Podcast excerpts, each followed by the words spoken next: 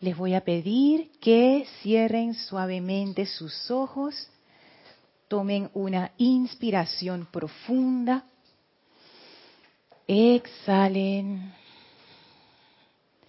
inspiren profundamente. Y exhalen. Inspiren profundamente y exhalen soltando toda la tensión del día, toda preocupación, dejando que la energía fluya en y a través de ustedes.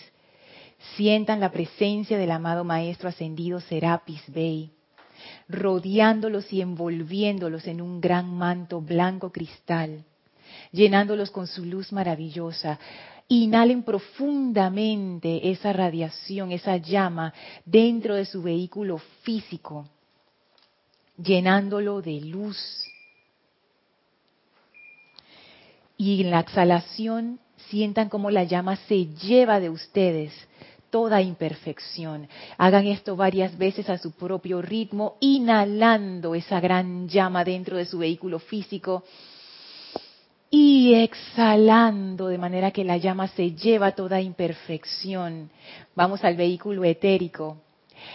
Inhalen profundamente esa llama dentro de su vehículo etérico y exhalen y la llama se lleva toda imperfección e impureza. Hagan esto varias veces sintiendo como el vehículo etérico se purifica en cada ciclo.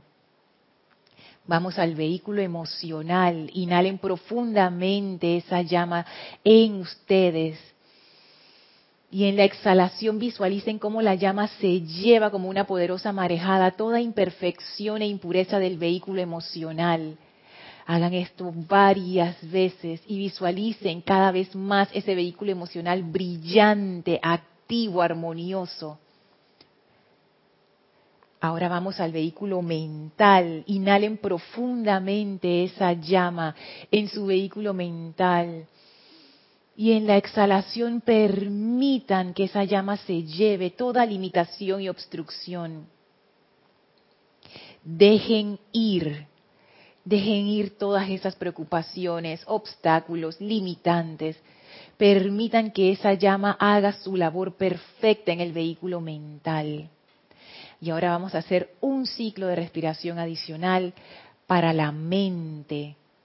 Y vamos a concentrar ese fuego sagrado en la mente humana que está anidada dentro de nuestra mente externa. Inhalamos profundamente esa llama purificadora de la ascensión dentro de la mente humana. Y visualizamos cómo esa llama va purificando y en la exhalación se lleva y transmuta toda esa impureza, tomo, libera toda esa energía discordante. Respiramos profundamente varias veces, varios ciclos, purificando nuestra mente externa, disolviendo nuestra mente humana. Y sentimos cómo esa gran transmutación está teniendo lugar ahora. Sentimos esta gran perfección en y a través de nosotros. Y ahora, en este estado de conciencia feliz, relajado, armonioso, visualizamos frente a nosotros un portal que se abre sostenido por grandes serafines de Luxor. En este momento estamos anclados en la conciencia de la presencia de Dios, la presencia de vida una esa gran llama en el corazón que está conectada con toda vida. Y en este estado de conciencia avanzamos a través de ese portal sostenido por serafines. Entramos por las grandes puertas de ascensión y victoria de Luxor. Atravesamos el jardín y, vemos, visualizamos, sentimos la gran radiación de este templo, sus grandes pilares, la presencia envolvente del amado Serapis Bey subimos las escalinatas, atravesamos el primer templo, atravesamos el segundo templo, entramos al tercer templo y en la pared del fondo encontramos las puertas corredizas del cuarto templo. Presionen el botón a su izquierda para abrir esas puertas y entrar a la habitación sin paredes, de luz blanca, en donde nos espera el amado Maestro Ascendido Serapis Bey. Las puertas se cierran tras nosotros y estamos ahora en la presencia radiante del Maestro y abrimos nuestra conciencia en total confianza para ser llenados con esa gran luz perfecta. Y permaneceremos en este estado de gratitud, reverencia y amor en comunión honesta con el Maestro mientras dura la clase. Tomen ahora una inspiración profunda Exhalen y abran sus ojos. Bienvenidos sean a este su espacio, maestros de la energía y vibración. Bienvenida Guiomar, bienvenida Elma. Gracias Kira por estar en controles en, el chat. Gracias a todos ustedes por estar conectados. La magna presencia yo soy en mí reconoce, saluda y bendice la victoriosa presencia yo soy en todos y cada uno de ustedes. Yo soy. Gracias por su atención, gracias por estar aquí conectados, gracias por esta común unidad. Antes de iniciar, bueno, ya iniciamos, pero de todas maneras es menester que les avise que tenemos Serapis Movie el domingo. Vamos a ver la película Hermano Sol, Hermana Luna, que es sobre la vida de San Francisco de Asís, quien fuera una de las encarnaciones del amado Maestro Ascendido Kusumi. Y yo anticipo que se va a descargar bastante iluminación en esa película. Porque la conciencia y radiación del Maestro Ascendido Kusumi es una radiación muy especial.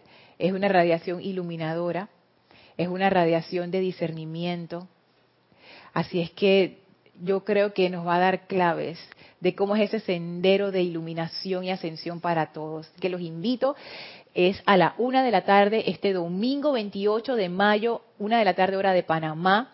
Recuerden que no pasamos la película, solo los comentarios, así que tengan su película a mano. Esta película, le escuchaba a Erika, es de los 70. Así que es, ya es una película que está fuera en el mercado, no es una de esas películas nuevas que hay que conseguir y uno ve cómo las consigue. Esta película tiene sus años, así es que, y es un clásico, porque yo la he visto muchísimas veces en tele que la han pasado y es una película esas de referencia del cineasta Sefirelli, que él era un artista. Así es que eh, los invitamos a estar con nosotros el domingo y a disfrutar de esa radiación del amado Kusumi. Y seguimos en, nuestro tema, en el tema de cómo reconocer a la conciencia, a la, perdón, a la mente humana.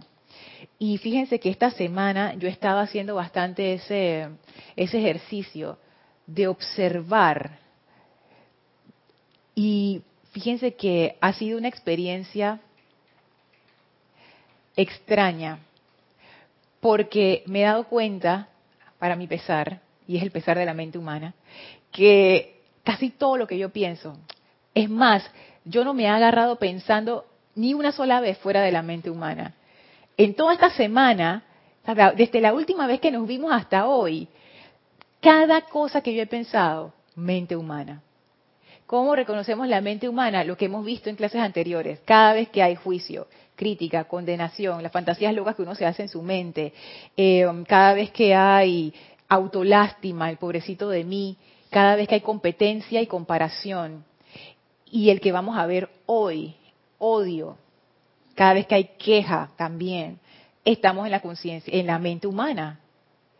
Y en toda esta semana, ustedes pueden creer, Así que a veces uno se descorazona un poco, pero, pero yo lo he tomado por el lado amable, como decían en el programa este de Chespirito, porque la verdad es que eso hay, hay que darse cuenta. Yo espero que el caso de ustedes no sea así, pero bueno, el mío sí lo es, así que se los quería compartir, porque cuando uno empieza a observar realmente, ahí es donde uno se da cuenta, hey, de verdad que uno está casi todo el tiempo, y en mi caso todo el tiempo, en la mente eh, humana. De repente, cuando uno está haciendo sus decretos o en el tiempo de la aplicación o en algunos momentos de la meditación, ahí no. Pero el resto del día, mente humana, mente humana, mente humana, mente humana. Entonces, wow. Hay que, hay que enfrentarlo. Y observar es una de las maneras más rápidas de elevar el estado de conciencia. Y yo eso lo he mencionado varias veces, Guiomar, lo importante que es la autoobservación. Sin autoobservación yo me atrevo a decir que nada puede hacerse. Ese es como el primer paso, porque si uno no se autoobserva, o sea, no ves, no, no te das cuenta de cómo está funcionando toda esa psiquis interna. Y entonces, ¿qué es lo que ocurre? Uno sigue culpando afuera, uno sigue diciendo, ah, fue culpa de él, fue culpa de Yomar, fue el otro que me tiró el carro, fue mi jefe que me dijo tal cosa, fue la otra vecina que... Y uno nunca hace la introspección y nunca se da cuenta que es uno mismo quien siembra las causas y núcleos de la cosecha que uno se lleva a su casa después, cuando ya uno se le olvidó qué fue lo que uno sembró. Y los maestros dicen, y esa cosecha de ustedes en esta encarnación, esas semillas se sembraron más atrás, o sea, en encarnaciones anteriores, que puede ser que en esta encarnación uno sea la Santa Paloma, pero en encarnaciones anteriores uno no fue ni santo ni paloma. Entonces, y uno está cosechando esa energía ahora. ¿Por qué ahora? Porque ahora es cuando uno la puede liberar. Entonces a mí me, parece bien interesante esto de, reconocer la mente humana y darse cuenta honestamente de qué es lo que está pasando por, por nuestra cabecita. Sí, Guiomar. Es que bueno, ya lo hemos hablado, ¿no? Sí, sí se oye. ah, la puedes dejar ahí, Kira. Darnos cuenta, darnos cuenta, estar presente y eso es un ejercicio a diario. Y a veces no eres tú, pero es el medio que te lleva a estar, a no estar. O sea, eh, te lleva a estar pues en la mente humana. Yo recuerdo hoy conversando con una amiga que está fuera de aquí, que está en Estados Unidos, y ella me hablaba cosas que le estaba pasando con el, el yerno. Todo era negativo. Entonces yo entré en conciencia de que, de que era una crítica, de la condenación. Entonces, bueno, traté de, más o menos de decirle, o sea, no me puse igual que ella en, eso, ¿no? ¿Y cómo a, veces, No, a veces no eres tú, a veces sí eres tú, pero a veces el medio. Entonces, si no estamos como, como un continuo en el presente, es muy fácil caer en la sí. Mm, caer en, en esa mente.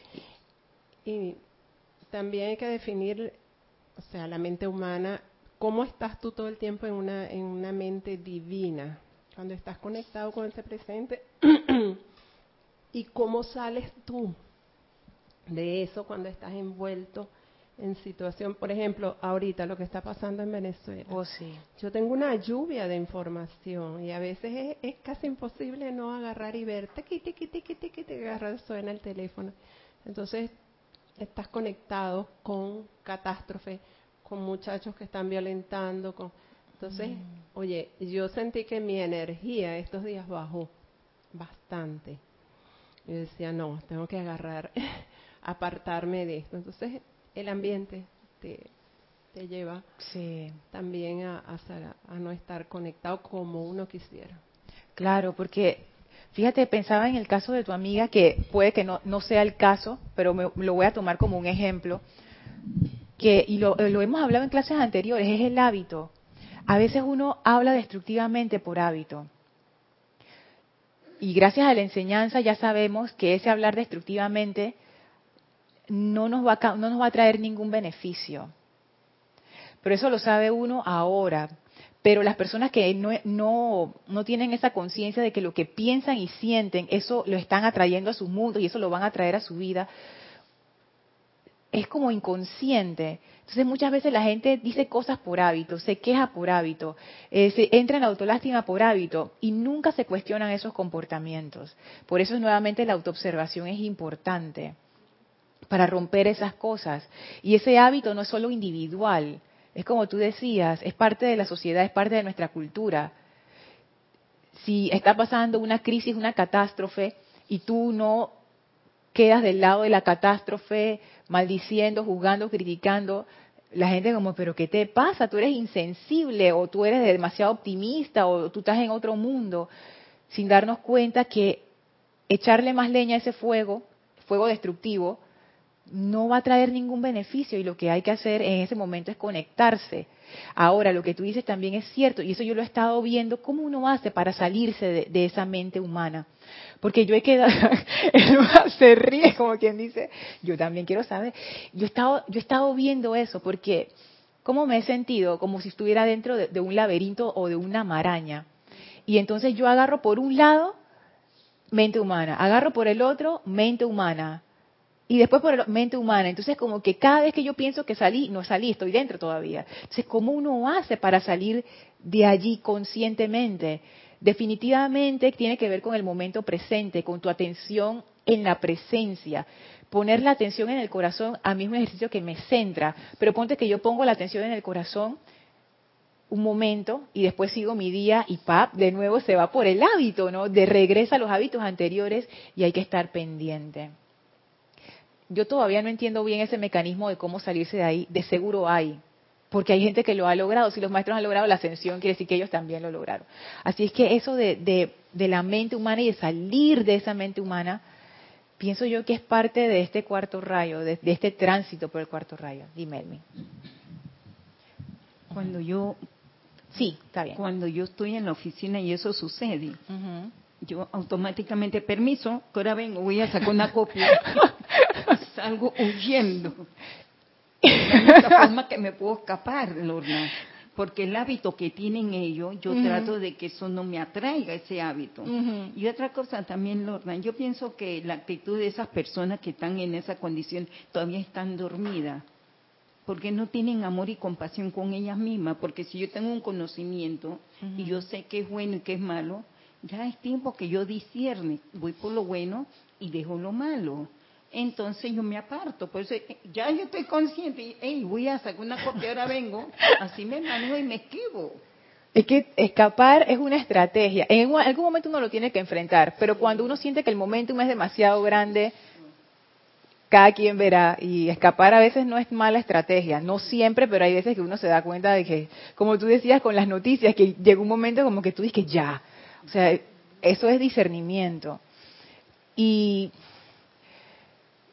es cierto, o sea, es, ese continuo, esa continua vigilancia. Y fíjate, Elmi, que, que tú lo dices muy claro, ¿no? Si tú estás en la enseñanza y tú sabes qué es bueno y qué es malo, ¿por qué sigues metiendo la pata?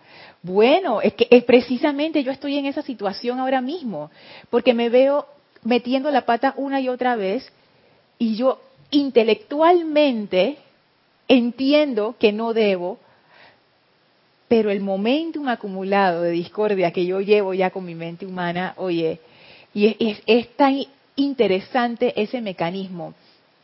Es como cuando, como cuando uno está acostumbrado a algo, por ejemplo, a una comida. Hay veces que uno se acostumbra tanto a una comida. Por ejemplo, mis lentejas a mí me gustan de esta manera. Entonces viene alguien y le echa remolacha, como hizo Elma la otra vez, delicioso.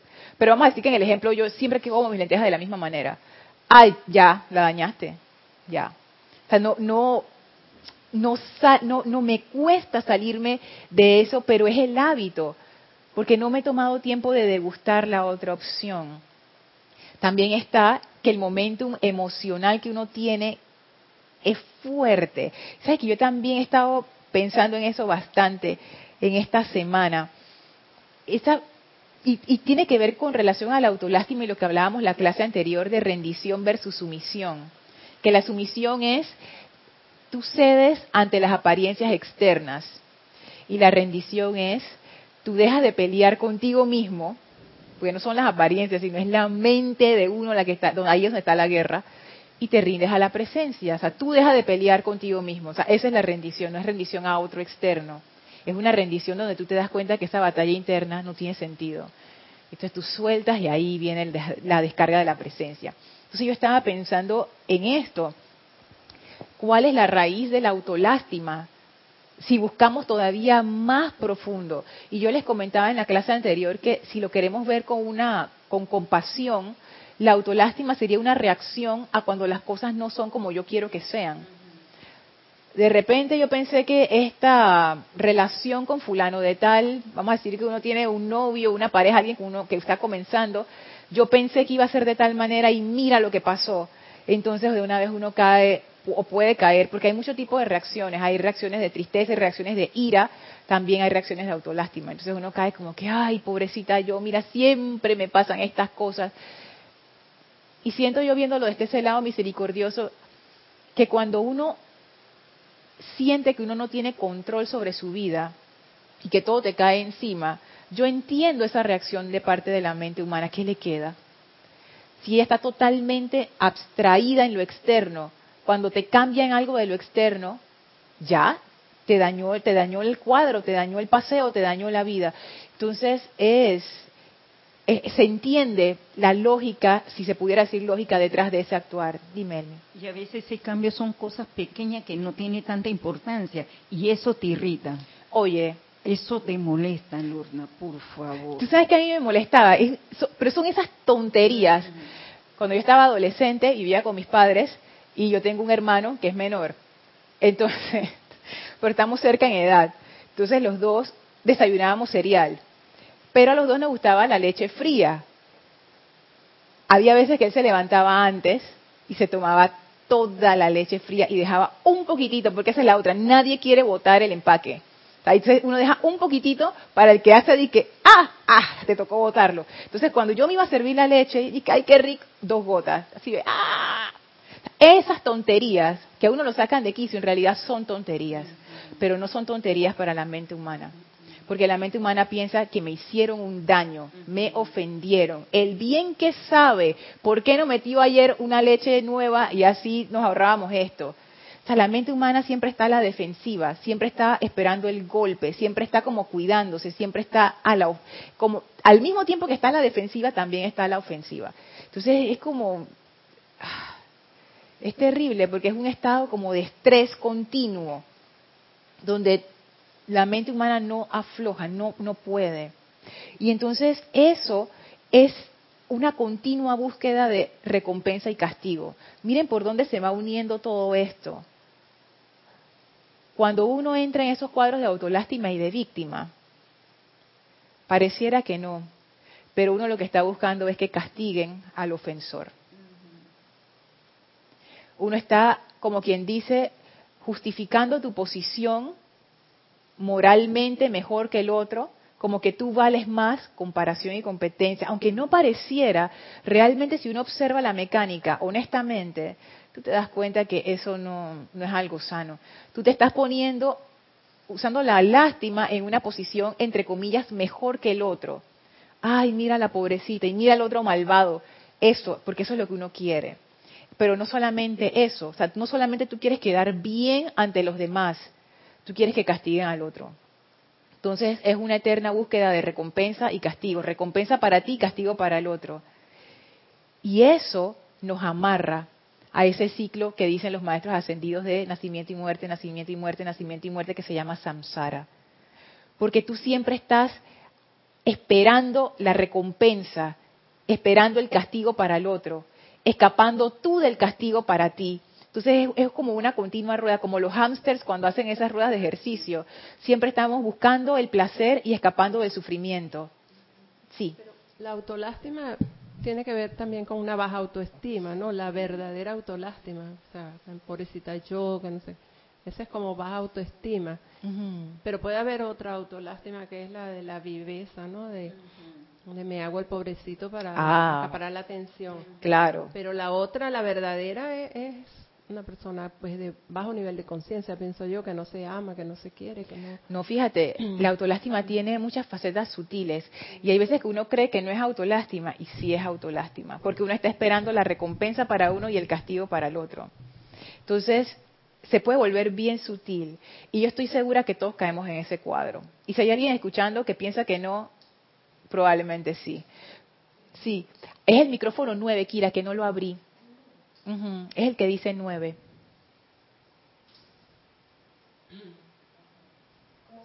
Le das en el botoncito. Voy para allá. Ajá.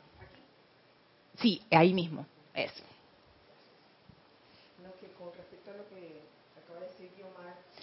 Ponte lo más cerquita que... Con respecto a lo que acaba de decir Guiomar, de, autolástima, eh, pero por viveza, Eso, no es autolástima, eso es como un deseo de la atención. Claro, pero hace mejor.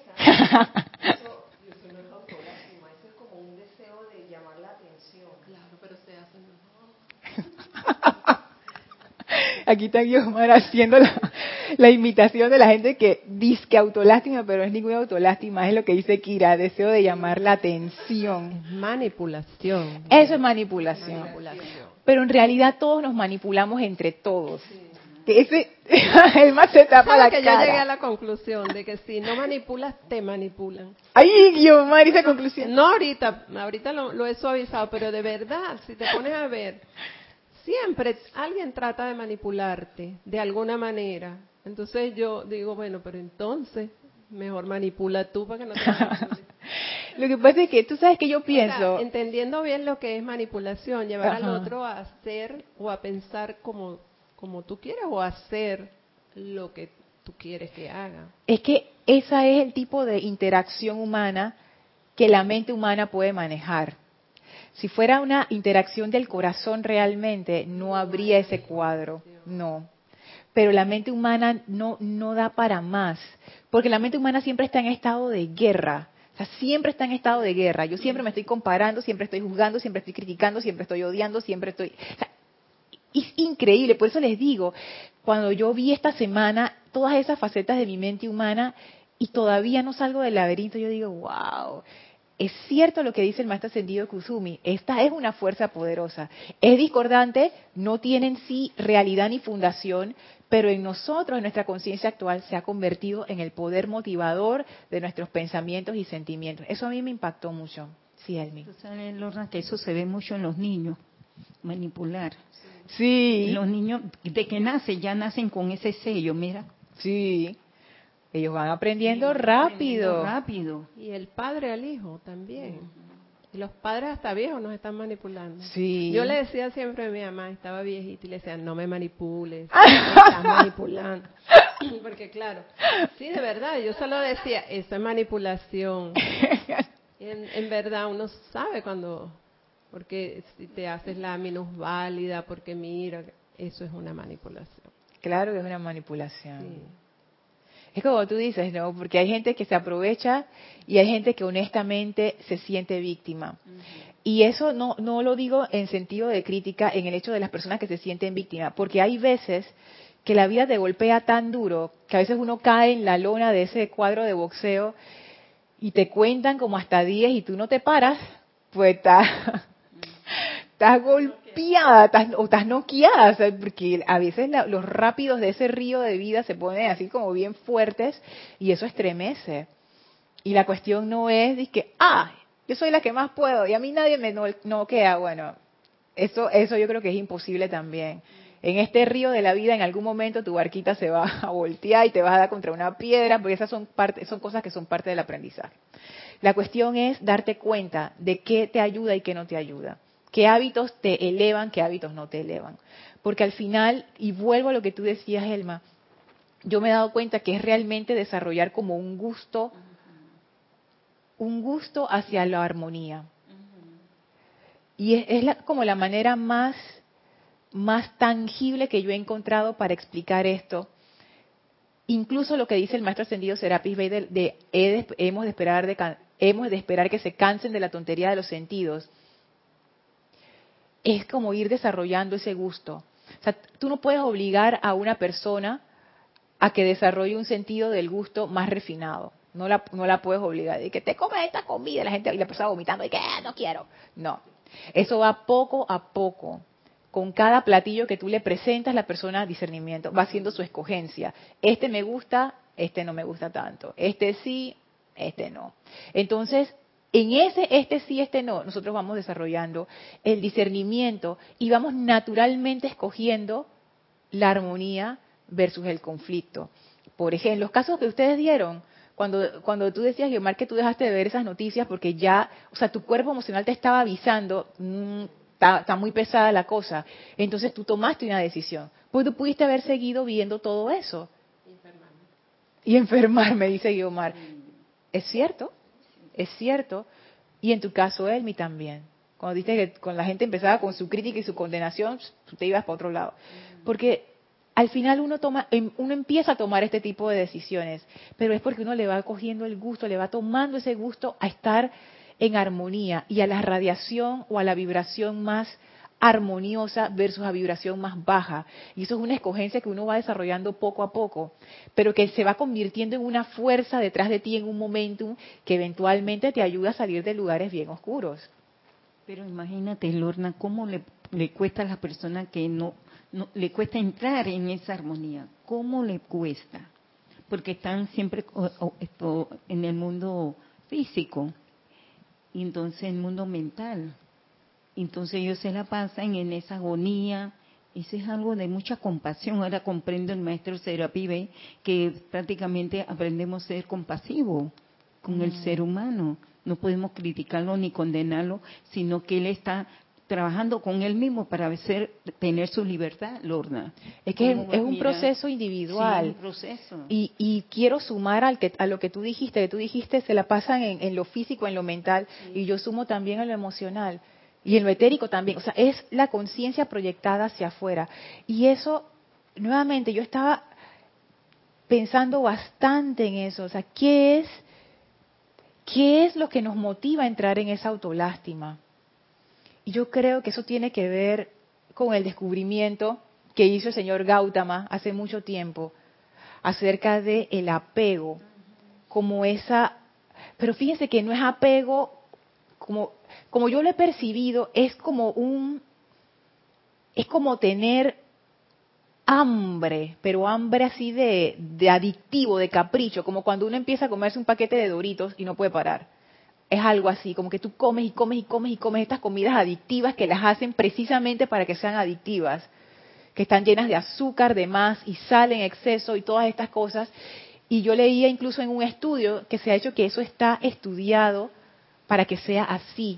O sea, cuando, cuando en los comerciales ellos dicen, eh, la marca tal, no te puedes comer solo una, realmente es así, o sea, realmente es así, porque ellos, ellos disparan todas las, las, cuestiones de tu cuerpo para que tu cuerpo em, se enganche en esa adicción a comer.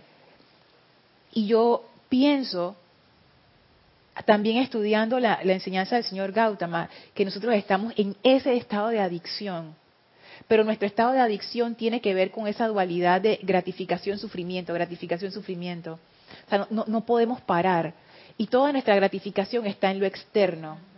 Entonces es como si uno siempre tuviera hambre, pero nunca te llenas. Y ese es el estado como de hambre, que eso también los budistas le dicen los fantasmas hambrientos, porque y lo dicen los maestros, eso es, es parte de la ilusión. Por más que tú comas de lo externo, no te vas a llenar. Y hagan la comparación. Cuando uno está en mente humana, por lo menos hablo desde mi experiencia esta semana, siempre hay esa sensación de el apuro, no me alcanza, yo debería estar haciendo otra cosa. O sea, siempre hay esa, esa insatisfacción. Comparado con cuando uno, cuando yo he meditado y en esas meditaciones en donde uno conecta. ¿Y qué es lo que yo siento? Paz. Y muchos de ustedes han utilizado ese término paz para describir esa conexión interna cuando se logra. Pero en realidad, pensemos más allá, ¿qué quiere decir eso de paz? Paz quiere decir que estamos satisfechos. No hay hambre.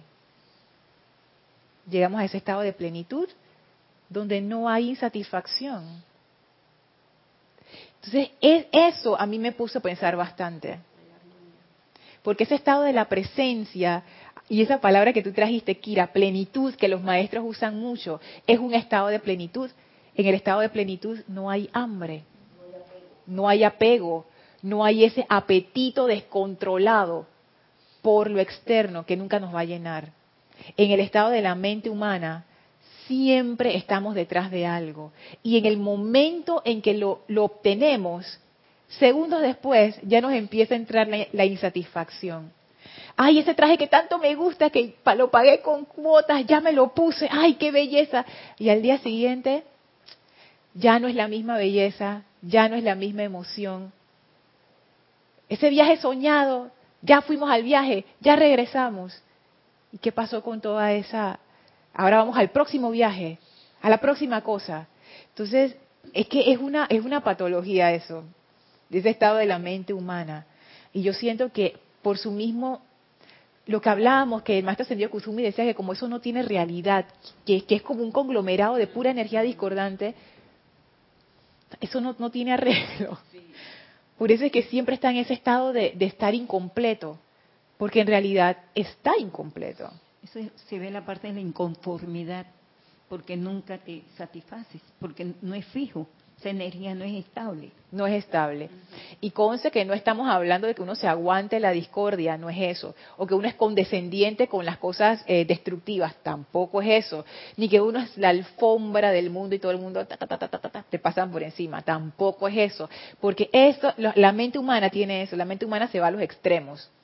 Si no es blanco, es negro. Si no es negro, es blanco. O sea, no, no, hay, no hay ese equilibrio equilibrio el señor Gautama. No hay equilibrio, la mente humana es extremista.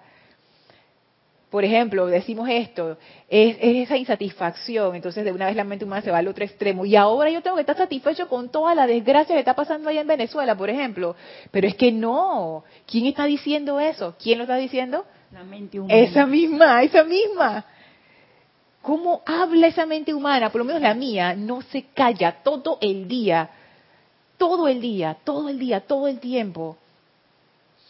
Qué cosa tan impresionante. No salimos de ese mundo ni esperamos el mundo nuevo que va a llegar. El mundo nuevo puede ser la solución.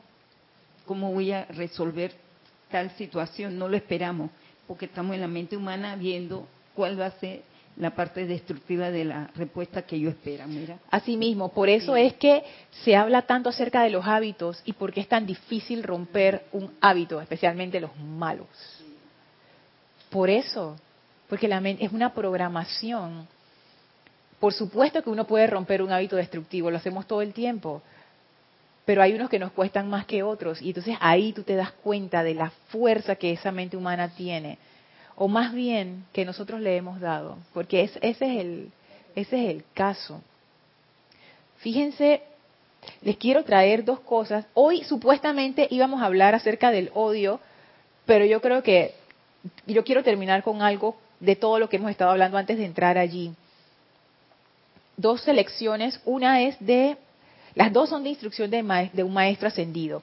Esta está en el discurso 26 y dice así, si realmente, del amado Saint Germain, si realmente sabemos que solo hay Dios en acción en todas nuestras experiencias externas, fácilmente podemos ver lo ridículo que es dejar que lo externo se lamente acerca de algo. Entonces, con respecto a la queja y la autolástima. Si realmente sabemos que solo hay Dios en acción en todas nuestras experiencias externas, fácilmente podemos ver lo ridículo que es dejar que lo externo se lamente acerca de algo. O sea, el maestro dice que es ridículo entrar en autolástima, lamentación y queja si realmente sabemos que solo hay Dios en acción en todas nuestras experiencias externas. Y yo cuando leí esto y todavía lo leo, y yo digo, sí, porque a mí no me parece ridículo, maestro, cuando me dan el golpe allá afuera. Yo sí entro rápidamente, como dice aquí, en la lamentación, entonces, ¿cómo saber? Esto, esto yo pienso que es una clave, por eso lo traje, porque fíjense cómo comienza el maestro la oración.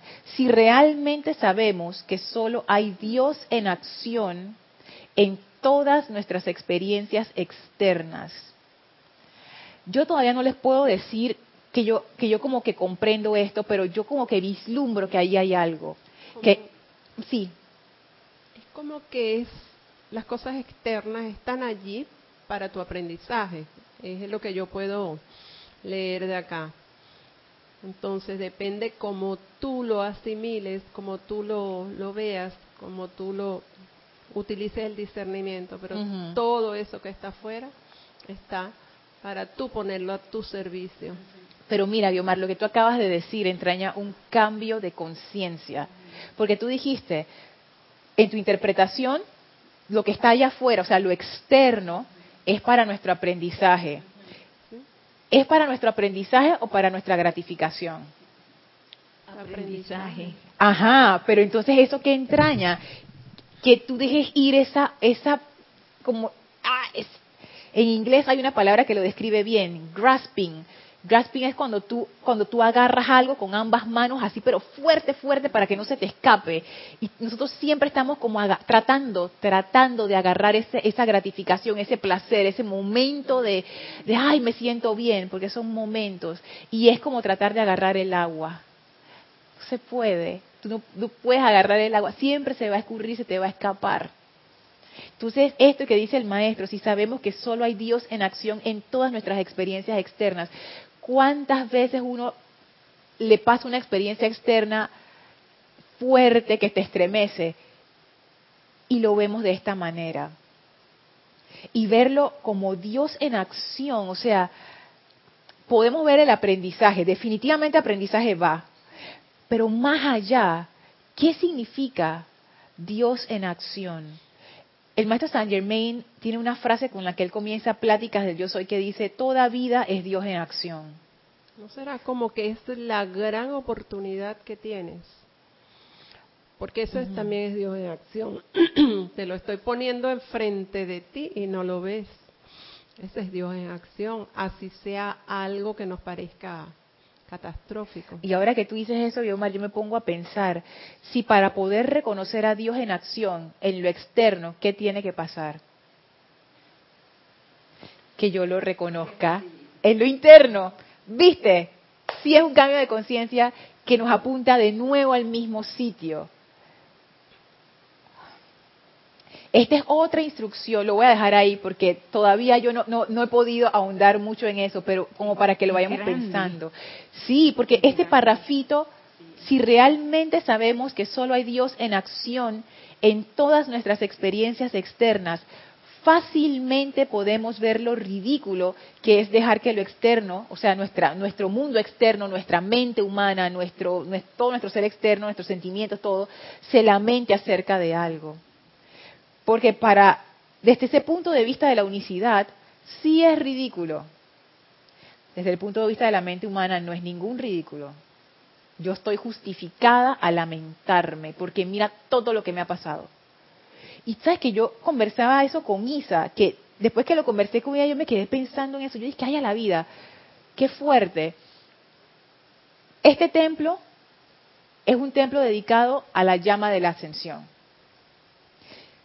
Y lo ideal es que todos seamos esa llama, porque en realidad la llama se alimenta de todos aquellos que la sostienen. Y los que la sostienen somos los que estamos en el grupo Serapis Bay de Panamá. Y en cada uno de sus grupos donde ustedes han establecido un templo, porque no todos los grupos tienen esa actividad, pero los que la tienen, bueno, los que están ahí son los que la sostienen. Yo me pongo a pensar, mala representante yo de la llama de la ascensión, si mi estado de ánimo depende de lo que a mí me pasa en lo externo. La llama de la ascensión es para elevar la vibración, para armonizar, porque tú elevas la vibración y de una vez empiezas a conectar con los estados de armonía. Es para purificar. Entonces, la forma para conducir eso es a través de tu ser externo. Y ya sabemos que los maestros nos dicen que la gran, parte de nuestra energía, el 80%, ¿dónde está? En el, en el cuerpo emocional. Viene y me pasa una locura en la calle, por ejemplo, alguien choca, alguien grita, alguien me insulta, alguien cualquier cosa. Y entonces, ¿qué es lo que yo hago? Reacciono y me caigo. Hay algo aquí que no concuerda.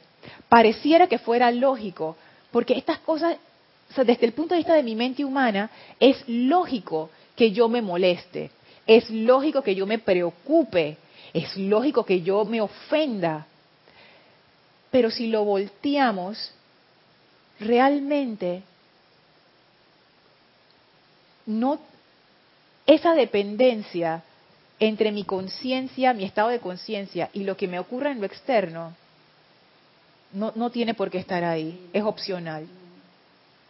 Lorna, ¿será que eh, me la paso más en el mundo, en el, en, el mundo físico que en el, que la conciencia divina?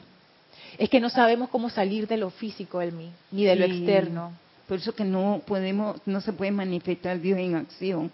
Exacto. Porque no le doy la oportunidad, ese, esa entrada a la presencia, porque estoy muy aferrada a la conciencia física. y a lo que me está pasando a mi alrededor. Entonces ahí yo me pongo a pensar, quizás eso que yo pensé, que había un lazo directo entre mi, estado interno y lo que me ocurre en lo externo, realmente yo puedo quitar eso. Y no, no hay tal dependencia. Y entonces regresamos a lo que dicen los maestros acerca de ser seres libres en Dios, seres creadores. Los creadores operan de la otra manera. Yo reproduzco en lo externo lo que yo deseo en lo interno.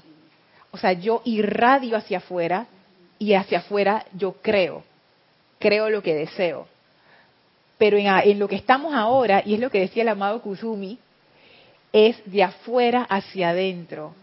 O sea, que ese cambio que dicen los maestros es una cosa bien profunda, que tiene ramificaciones que están como en el mismo núcleo de lo que es la mente humana. Fíjense que hay otro, otro, otra selección de instrucción de un maestro ascendido que me envió una de, ustedes, las, las radioescuchas, que me encantó, está en el discurso 5 de, de instrucción de un maestro ascendido del amado Saint Germain. Dice así, el hecho de la cuestión es que todos estos llamados problemas, y los pone entre comillas, son creaciones de la mente externa o de leyes establecidas por la humanidad a través de lo externo. Hago un paréntesis. Lo que tú decías acerca de la sociedad, de lo que la gente, es esto. Las leyes establecidas por la humanidad a través de lo externo. Son esas normas que nosotros mismos nos inventamos para no matarnos los unos a los otros. Sigue diciendo el maestro. Mediante estas leyes humanas, escuchen esto, a mí me impactó, las personas se atormentan entre sí. Se impresionan porque no esperan eso. Se atormentan. Se Clave esa palabra. Se atormentan entre sí. Yo te quería decir algo. Sí. En el mundo donde vivimos no vamos a escapar de estar sometidos a lo que estamos sometidos. A lo mejor yo un poco menos porque ya no estoy trabajando, estoy un poquito más retirada, pero eso siempre lo tienes y siempre. Yo creo que, y es imposible que no te afecte. El asunto, pienso yo, es cómo te afecta si eso llega realmente a, a, impactarte tanto que te lo llevas incluso para tu casa y lo estás masticando y rumiando tanto tiempo. Si eso rompe tu equilibrio. Ahora, el hecho de que momentáneamente te pase algo, y te molestes. A veces es sano molestar. Claro que sí. Y a veces es sano sacar esa energía de molestia, porque si te la guardas también. Es mejor sacarla. Es mejor, sacarla. Y a veces es necesario. Entonces yo pienso que no, depende del tiempo y cómo, y que estés consciente de que tienes mucha rabia, de que estás molesto. Pero es que yo no lo veo posible que tú te mantengas en un continuo. De, yo quisiera estar así. Quisiera, Fíjate que eso es un punto importante porque yo también pienso que esa como esa indiferencia o esa ese equilibrio perfecto yo creo que eso es parte de la mente humana, Yomar. yo creo que es de la mente humana jugándonos ahí. Porque es, esa es la idea que uno tiene del amado señor Gautama, la idea de que tú sabes una vez. allá arriba. Exacto, no, yo entro en este estado de omnipresencia y ya nada me afecta. No, de hecho los maestros nos dicen, cuanto más uno avanza en el sendero, tanto más sensible te vuelves. Tiene que ser así si te vuelves un instrumento más delicado, más fino para poder percibir. Entonces, no, las cosas sí te van a afectar. Pero... Y más. Y puede que más, porque ya tú tienes una comprensión. Entonces ahí entran fases de compasión y misericordia que ahora mismo son inaccesibles para mí. Yo simplemente agarro rabia. Pero ya cuando uno está a otro nivel, en vez de agarrar rabia, ya tú estás viendo con otros ojos, ya eso no te, ya no te causa rabia.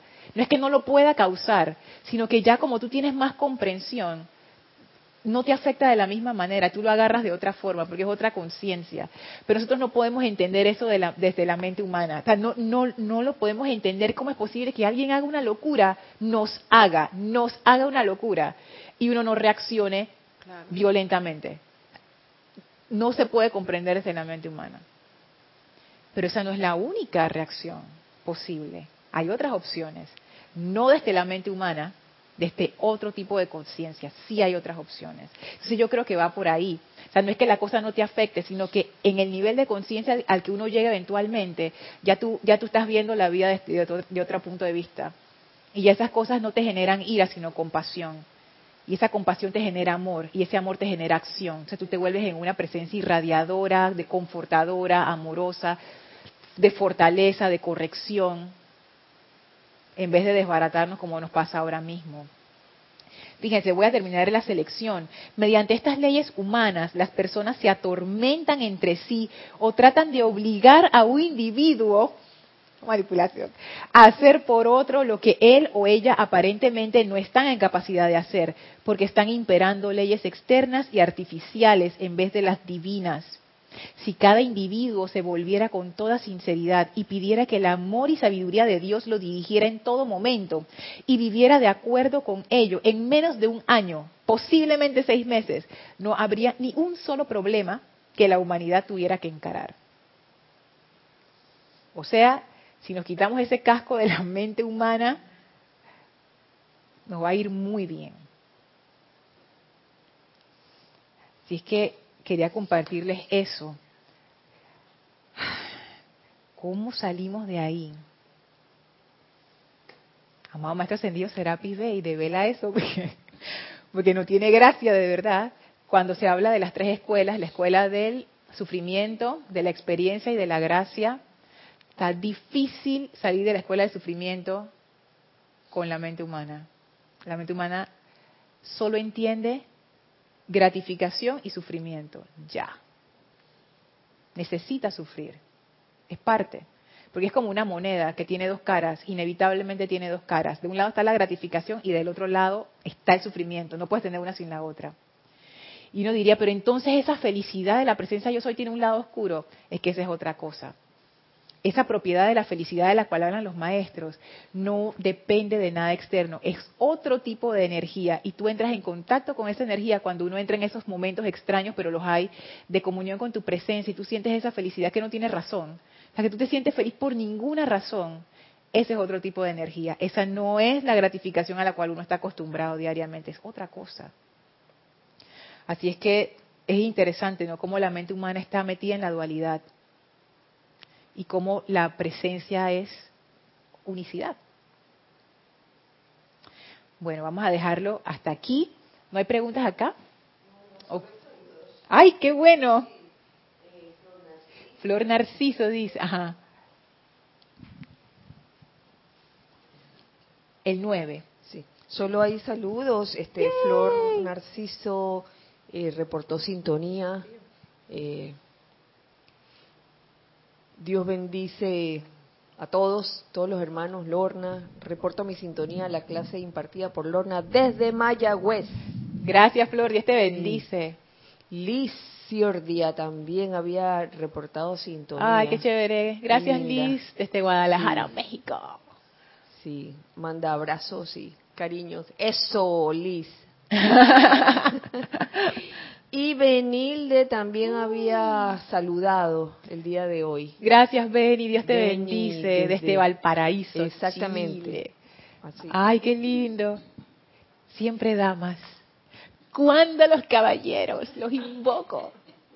Gracias, chicas, por estar conectadas. Y a todas las que no reportaron, o los que no reportaron, porque no sé, de repente hay un caballero por ahí, también gracias, también gracias por estar presentes. Vamos a despedirnos del maestro. Les voy a pedir que cierren sus ojos, tomen una inspiración profunda y lleven su atención a la presencia radiante del amado Maestro Ascendido Serapis Bey frente a ustedes y nos inclinamos en gratitud ante el Maestro por esta gran enseñanza recibida.